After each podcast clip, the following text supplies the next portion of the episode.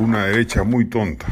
Ha sido una dura derrota política de la derecha congresal que no se haya admitido siquiera debate la moción de vacancia presidencial presentada por la congresista Patricia Chirinos.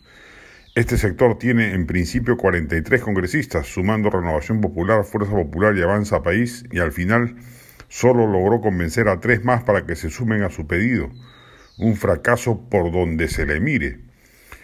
Hay muchas razones que explican lo sucedido. Primero, el Ejecutivo, increíblemente, dada la banal impericia del presidente, les ganó propuesta de mano una ronda de diálogo con otras bancadas. La derecha, ensimismada en su propósito vacador, no atinó a realizar una labor de convencimiento de su causa, ni siquiera de la eventual conveniencia, ya no de vacar a Castillo, sino de obtener los votos suficientes para llevarlo al Congreso, que era un propósito loable y atendible por sí mismo. Segundo, se precipitó en sus actos. No transitamos un momento destituyente. Según las encuestas del IEP y de Datum, la mayoría del país está en contra de una vacancia.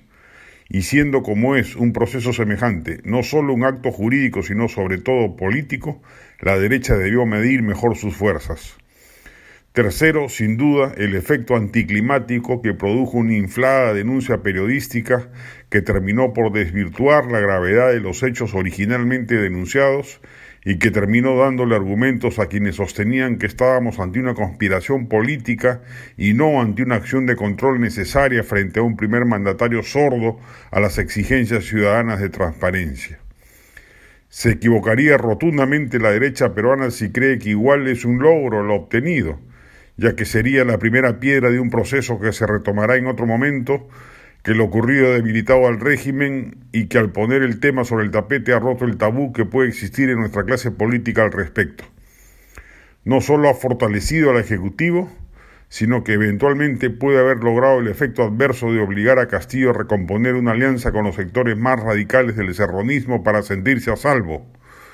En lugar de atraerlo al centro como era deseable, una vacancia precipitada y tontamente conducida podría llevar al presidente a sentir la necesidad de atrincherarse y transitar nuevamente los circuitos de la confrontación y el afán de refundación constitucional. Eso pasa cuando niñatos en política se meten a hacer cosas de mayores.